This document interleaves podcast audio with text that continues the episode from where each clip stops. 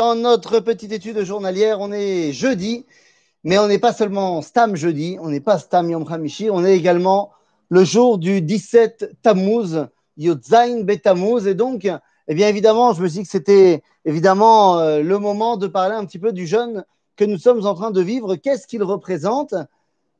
Est-ce qu'il est semblable à celui qui va clore la période que nous ouvrons aujourd'hui, à savoir Tisha B'Av? Ou est-ce qu'il n'a une autre vocation? Alors, Tisha B'Av, on parlera à Tisha B'Av, mais ce jeûne du 17 Tammuz qui ouvre cette période qu'on appelle les trois semaines, c'est-à-dire ces trois semaines qui séparent le 17 Tammuz à Tisha B'Av, quel est son rôle? Quel est le rôle premier du 17 Tammuz? Eh bien, avant de pouvoir répondre à cela et de répondre à la question, mais qu'est-ce que c'est que ce 17 Tammuz et à quoi sert-il? Eh bien, nous devons d'abord comprendre qu'est-ce qui s'est passé oui, ça paraît évident et ça paraît. Euh, bon, pas besoin de, du rafison pour, euh, pour parler de ça. Mais je me suis rendu compte avec une toute petite expérience, euh, pas une grande expérience, mais une petite, bah, que les choses les plus évidentes sont les moins connues. Si je demande aux gens, mais pourquoi on jeûne le 17 Tammuz? D'abord, il faut savoir que le jeûne du 17 Tammuz n'est pas vraiment un jeûne, on va dire, très populaire. Peu de gens vont jeûner, peu de gens même vont savoir qu'aujourd'hui c'est un jeûne, alors que Tisha est beaucoup plus important dans la conscience populaire. Qu'est-ce que c'est que ce 17 Tammuz? Qu'est-ce qu'on commémore le jour du 17 du mois de Tammuz? Certains diront, les plus informés, qu'il s'agit là de la première brèche dans la muraille de Jérusalem. J'entends, c'est vrai, mais ce n'est pas du tout que cela. Lorsqu'on regarde dans la Mishnah, eh bien, tout simplement, la Mishnah dans le traité euh, euh, de, de, excusez-moi, la Mishnah dans le traité de Ta'anit, oh, oula, oula, c'est tout qui part en cacahuète. La Mishnah dans le traité de Ta'anit, euh, au chapitre 4, Mishnah 6, nous dit la chose suivante. Chamisha devarim er'u et avotenu beshiva asar betamuz, ve'chamisha betisha be'av. Cinq choses sont arrivées à nos ancêtres le 17 Tammuz, et 5 également à Tisha. Avant même de rentrer dans qu'est-ce qui s'est passé, 5 face à 5. Et ça ne peut pas ne pas nous faire tilt. Pourquoi? Ben Parce que tout simplement, lorsqu'on regarde dans le judaïsme, les choses vont dans le bon sens. Lorsqu'elles parlent de choses positives, eh bien, elles vont par 10. Elles vont par 10. Car le 10 est le chiffre qui symbole l'unité, le chiffre qui symbole la shefa, l'abondance. Be'asara ma'amarot nivra olam, nous dira la Mishnah dans Pirkei Avot. C'est par dix paroles que Dieu a créé le monde. Il y aura dix miracles qui auront lieu euh, dans le Beth Amikdash.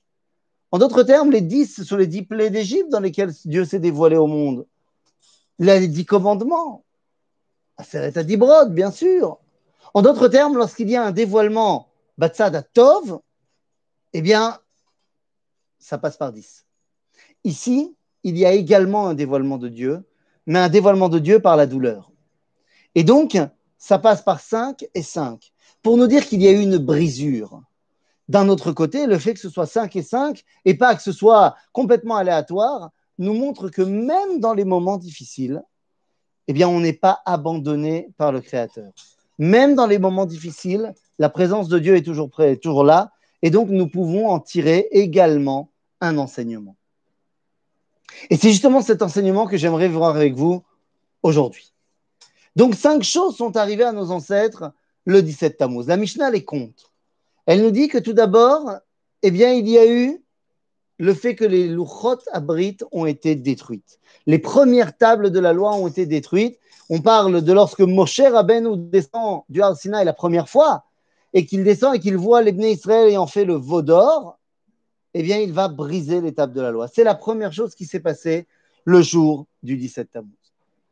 La seconde chose qui s'est passée au niveau chronologique, eh bien, il semblerait que la Mishnah nous parle de Boutal Batal Atamid que le korban tamid, vous savez, tous les jours on donne un korban au Beth Amikdash, eh bien ce korban a été annulé. C'était le jour du 17 Tammuz. C'est pas encore très clair de quoi il s'agit. En plus, on va nous parler d'un autre moment qui est la première brèche dans la muraille de Jérusalem. Quatrième chose, il y a un monsieur qui s'appelle Apostamus qui a détruit, brûlé le Sefer Torah. Et enfin, une statue a été mise en place dans le Echal du Beth Amikdash. Voici les cinq choses qui sont arrivées le 17 Tammuz. Essayons de comprendre plus en profondeur de quoi il s'agit. La première brisure a eu lieu au niveau des tables de la loi. Moshe a brisé les tables, et cette brisure, finalement, est à mettre directement en relation avec l'endroit où doivent être présentes tables de la loi, à savoir le Kodesh HaKodashim. Tables de la loi, c'est là-bas qu'elles sont normalement, dans le Kodesh HaKodashim. Il y a donc, et d'ailleurs ces tables de la loi brisées, vont tenir place dans le Kodesh HaKodashim, aux côtés des nouvelles tables de la loi qu'on recevra plus tard.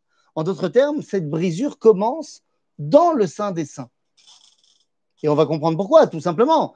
Lorsque les Bnei Israël font le veau d'or, eh bien, ils montrent que là où il devait y avoir des krouvim, c'est-à-dire des chérubins en or, qui servaient de relation entre Am Israël et Akadosh Baruch qui devait avoir lieu dans le Beth Amikdash, dans le Saint des Saints, eh bien, on a fait un veau. Nous dira Teilim, miru et kevodam betavnit shor ochel esev. C'est le problème du veau d'or, c'est qu'on a fait passer les krouvim pour un animal, un taureau, un veau. Les krouvim étaient des statues à visage d'homme, un garçon et une fille. L'homme s'élève au-delà de la nature. C'est notre condition à nous qui nous relie notre corps avec notre neshama. Cette, liaison entre le corps et le neshama s'appelle, dans le langage de la Kabbalah, Kodesh HaKodeshim. Alors que, en représentant notre idéal par un bœuf, un veau, un taureau, l'homme est c'est-à-dire un animal qui baisse sa tête vers la nourriture et non pas qui élève la nourriture à sa bouche, eh bien montre qu'il est esclave de sa dimension naturelle, esclave de sa dimension animale. Cette première brisure donc a lieu dans le Kodesh HaKodashim. La deuxième brisure, on a dit, c'est Boutal Atamid. Ma, ma, ma, Batal Atamid. Eh bien, on peut tout simplement le voir alors ici, je vous amène au Talmud Yerushalmi.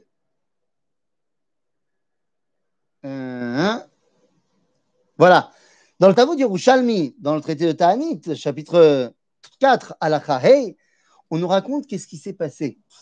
Qu'à l'époque du conflit entre les Juifs et les Juifs, entre Aristobulus numéro 2 et Orcanus numéro 2, qui étaient tous deux les enfants de Alexandriana et roi Hashmonaïd, donc on est juste après l'époque de Hanouka, eh bien, le roi Alexandriana, qui était roi et Kohen Gadol, a eu deux enfants. Il s'est dit, il n'y a pas de problème, il y en a un que je vais mettre roi et l'autre je vais mettre Kohen Gadol. Le problème, c'est que celui qui a été désigné pour être roi, il voulait être également Kohen Gadol, et celui qui a été désigné pour être Kohen Gadol, il voulait être également roi. Et donc, vous imaginez bien, tout de suite, ils se sont fait la guerre tous les deux. Mais une guerre terrible une guerre qui, au départ, il y avait, si vous voulez, une pause, une pause tous les jours, deux fois par jour pour Korban Atamid, Shel Shachar et Ben Arbaim. C'est-à-dire qu'on arrêtait les combats et ceux qui étaient cantonnés dans la région du Beth Amikdash, eh bien, attendaient que ceux qui étaient de l'autre côté fassent parvenir un Korban de l'autre côté de la muraille pour qu'on fasse le Korban Atamid. Parce que Korban Atamid, c'est plus important que nos petits, euh, nos petits combats. Et puis, à un moment donné, le 17 Tammuz, très certainement des années, alors on ne va pas donner une année euh, fixe, mais on parle des années moins 63. Alors c'est peut-être en moins 64, c'est peut-être en moins 65, en moins 62, mais on va dire en l'année moins 63, le 17 Tammuz, eh bien, la faction qui était à l'extérieur du Beth Amikdash, à savoir Okenus numéro 2, eh bien, tout simplement décide qu'on arrête de donner les corbanes. En d'autres termes, ça rime avec le moment où on a demandé l'aide des Romains et les Romains sont arrivés à la place d'un corban, c'est-à-dire à la place d'un animal prêt à être sacrifié au Beth on fait venir un cochon à la place, Vezebouta la Tamid. Et ça va être le début des enchaînements, des réactions en chaîne qui vont amener à la destruction du Beth Bouta la Tamid, c'est donc une deuxième faille, mais cette fois qui n'a pas lieu dans le Kodesh à Kodashim, puisque finalement, eh bien, le Misbéar se trouve dans le Echal, dans le Bet Amigdash. C'est-à-dire qu'on n'est plus dans le Kodesh HaKodashim, Mamash, à l'intériorité de l'intériorité, mais on est dans le Bet Amigdash. Suite à cela, Troisième brisure, Ufkea Aïr, la première brèche dans la muraille de Jérusalem. Alors d'abord, il faut savoir que quand on dit la première brèche dans la muraille de Jérusalem, est-ce qu'on parle du premier temple, c'est-à-dire des combats qui vont amener à la destruction du premier temple, donc les Babyloniens, moins 586, ou est-ce qu'on parle des Romains en l'an 70 D'après le Talmud de Babylone, il s'agit des deux, et de la première brèche du temps des Romains et du temps des Babyloniens. Pourquoi est-ce qu'on parle donc euh, du 17 Tammuz Parce que c'est les deux.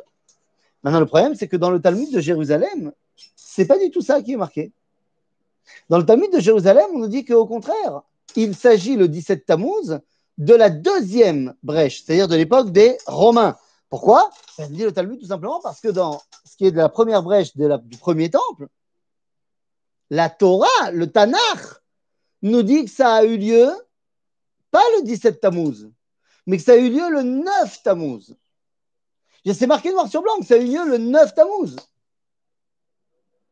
Nous dit Zetisha Tammuz chez Kehaïr dans la Tosefta Rosh Hashanah Yutret, Amoudbet.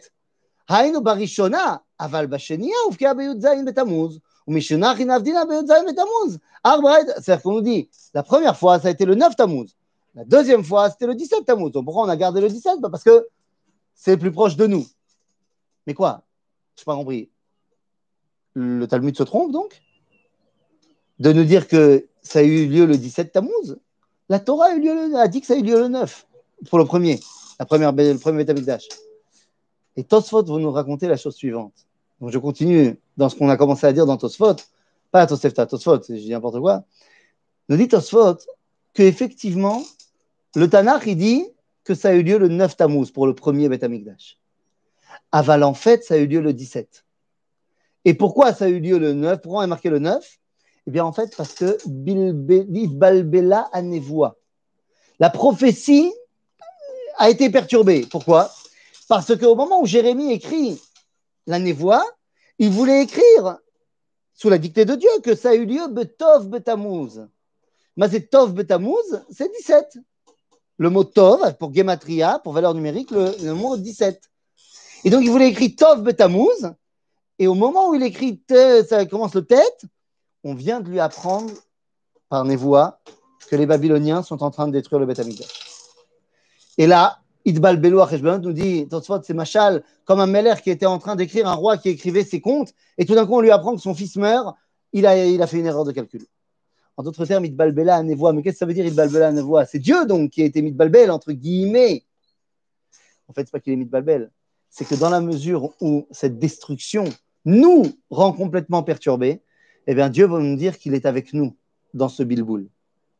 Donc 17 Tammuz, que ce soit le premier ou le deuxième Beth Amikdash, c'est le moment où la ville a commencé à tomber. C'est-à-dire que vous voyez que la brisure, cette fois, n'est plus dans le Kodesh HaKodashim, n'est plus dans le Beth Amikdash, elle est dans toute la ville de Jérusalem.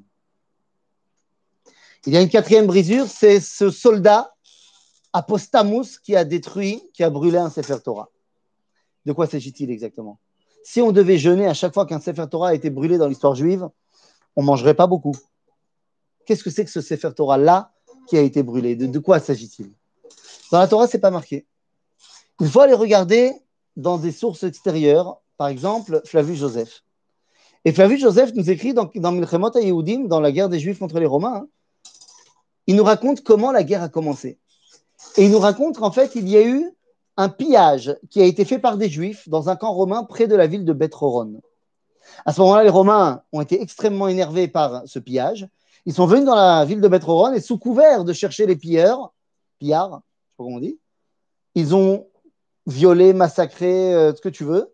Et il y a un légionnaire qui se faisait appeler Postamus. Maintenant, Postamus, ce n'est pas un prénom. Postamus, c'est un titre. Un titre qui était donné à un légionnaire qui était fils de légionnaire et qui était né alors que son père était déjà mort, mort au combat post-tamus, après la mort, en latin. C'est-à-dire que c'est un titre qu'on donnait à ces légionnaires-là. Et donc, on parle d'un légionnaire romain qui, en représailles ou par acte de, de, provocation, au milieu de Bethroron, a pris un Sefer Torah et l'a brûlé au plat, dans la place centrale de la ville. Et répond Flavius, écrit Flavius Joseph qu'à ce moment-là, les Juifs d'Israël qui ont entendu ça ont ressenti cet événement aussi difficilement c'était pour eux tellement dur le fait qu'on ait brûlé un Sefer Torah que c'est comme si on brûlait une partie de leur terre. Et c'est ça qui les a lancés en guerre pour la terre d'Israël, la grande révolte.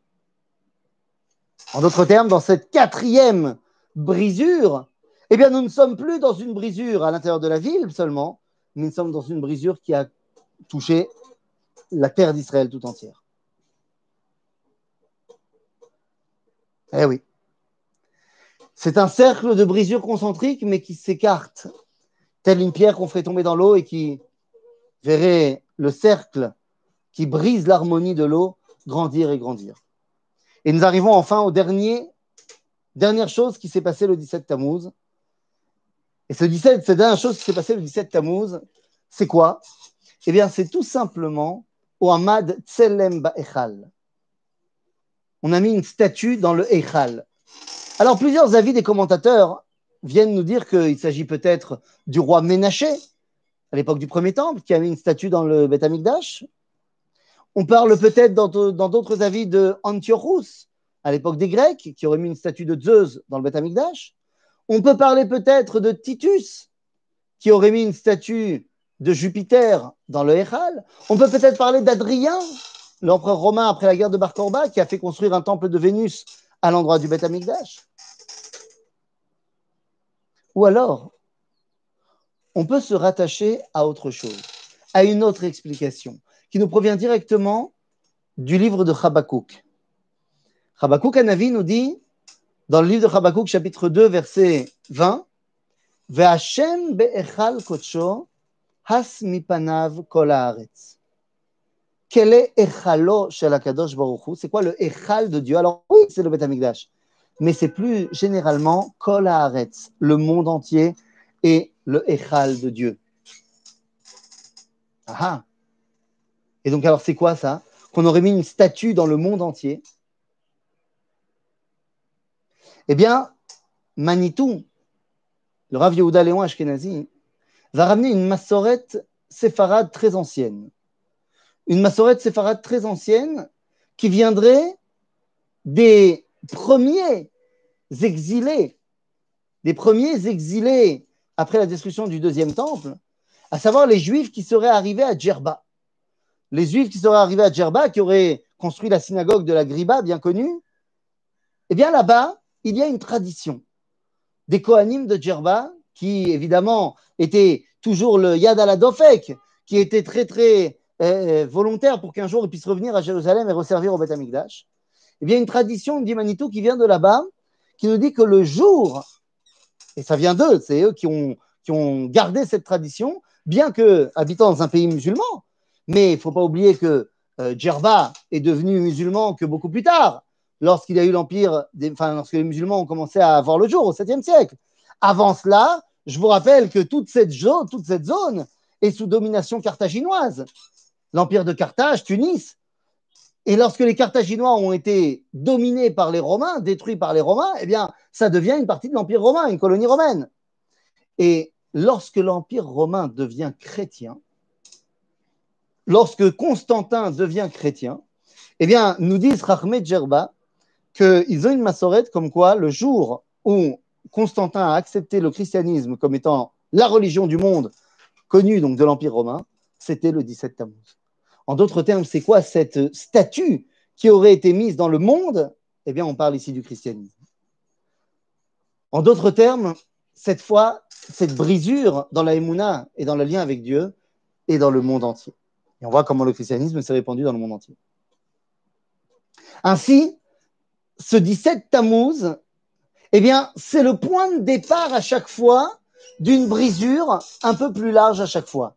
Je dis point de départ parce que, évidemment, que le, fait que Bouta la Tamide, c'est un point de départ dans la brisure du Betamikdash, mais ce n'est pas encore la destruction du Betamikdash. De la même façon, eh bien, quand les Romains ou les Babyloniens rentrent dans la ville, ce n'est pas encore la chute de la ville. De la même façon que lorsque bien, la grande révolte commence contre les Romains, ce n'est pas encore la chute du pays. Et lorsque le christianisme commence à se développer, ce n'est pas encore eh bien, la religion chrétienne qu'on connaît aujourd'hui, qui a sa marque partout dans le monde. Le 17 Tammuz est donc un début de problème. un début de problématique. Tisha cinq choses sont arrivées à Tisha on ne va pas en parler aujourd'hui, mais ce sont les conclusions des cinq choses qui sont arrivées le 17 Tammuz, évidemment. Là aussi, on retrouvera ce cercle concentrique qui grandit, qui grandit. Mais lorsqu'on voit cela, on peut être face à une grande désillusion, une grande déception et une grande, euh, j'ai envie de dire, déprime, puisqu'on se dit, bah voilà, c'est le début de la fin. Oui, mais ce n'est pas la fin. Ce n'est pas la fin, ce n'est que le début. Et ça veut dire quoi? Ça veut dire que ce n'est pas encore la fin des haricots, les carottes ne sont pas cuites. Tu peux encore, peut-être pas euh, changer la donne, ça c'était pour le Ditevet, tu peux peut-être changer la donne à l'époque du Ditevet. Au l'époque du 17 Tammuz, ça commence à devenir vraiment dur à changer les événements. Mais c'est le moment où tu peux sauver ce qu'il y a à sauver. C'est le moment où tu peux rattraper les dernières choses à rattraper pour que justement, ça ne soit pas véritablement une fin, mais que ça ne soit qu'une pause. Et pour ça, il faut se rattacher à la première chose qui a eu lieu le 17 Tammuz. La première chose, on a dit, c'est la brisure des louchot de Moshe. Mais pourquoi Moshe a fait ça? Moshe a fait ça pour sauver le peuple juif. Et oui, il tient les louchot dans sa main et face à lui, le peuple juif qui fait l'idolâtrie. À ce moment, il y a une stira, une contradiction complète entre Am Israël et la Torah des Luchot. Puisqu'il y a marqué dans la Torah des Luchot, Lota pesel vechol temuna, et Am Israël est en train de se prosterner devant le Vaudor. À ce moment-là, dans le Midrash Tanchuma nous dit que Dieu dit à Moshe, je vais tous les tuer. Et Moshe, il dit, pourquoi, pourquoi tu es comme ça? Il dit, mais ils font n'importe quoi. Il dit, qu'est-ce qu'ils font? Ils font l'idolâtrie, regarde le Vaudor. Il dit, Asma, ma, baya. Il dit, c'est Assour. Il dit, ah bon, c'est Assour? Et faisait Katouv dit Moshe. Où c'est marqué? Ben là, dans les louchotes que tu tiens dans la main, regarde, l'ota tu feras pas d'image. Et là, Moshe, il brise les tables et il dit, et maintenant, il faut Zekatou. En d'autres termes, Moshe comprend que s'il y a contradiction entre la Torah et le peuple juif, eh bien, il faudra d'abord et avant tout sauver le peuple juif. À cela répondra Rashi, dans le dernier Rashi de la Torah, eh bien, nous dit Rashi, le c'est qu'il a brisé les tables. Et Dieu lui a dit, bien joué. Parce que tu as compris, tu as compris quoi? Eh bien qu'il fallait à tout prix préserver l'homme Israël pour qu'il puisse corriger les problèmes et se relever. Ainsi, le 17 Tammuz, qui est le début des problèmes, eh bien, on peut y trouver quand même un réconfort. C'est que ce début des problèmes nous donne à nous, maintenant, la responsabilité de corriger.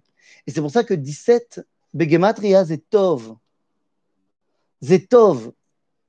Il y a quelque chose de positif derrière tous ces malheurs, qui est que maintenant on peut être capable, nous, de corriger cela. Il n'est jamais trop tard pour bien faire.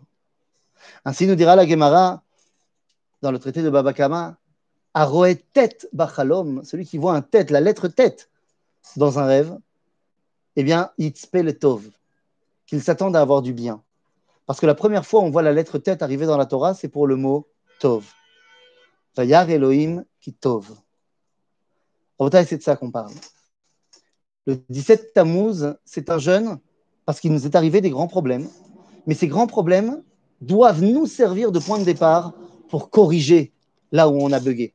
Pour corriger là où on a été effectivement en train de partir en cacahuète. Et lorsqu'on aura réussi à corriger cela, alors on réussira à faire de ces trois semaines, non pas trois semaines de deuil, mais trois semaines de correction et de préparation pour pouvoir enfin arriver à Tisha B'Av, et non plus en tant que jour de drame, mais pour le transformer en jour de fête, tel qu'il est marqué dans le Megillah de Echa, Vekarata alay moed lishbor bachurai, pour que ce jour de Tisha B'Av ne soit plus la conclusion des malheurs, mais soit tout simplement la réussite de la correction des problèmes qui avaient commencé le jour du 17 Tammuz. Le 17 Tammuz, c'est non pas le jeûne du 17 Tammuz, mais c'est le jeûne pour pouvoir faire de ce jour Tov Betammuz. À bientôt tout le monde.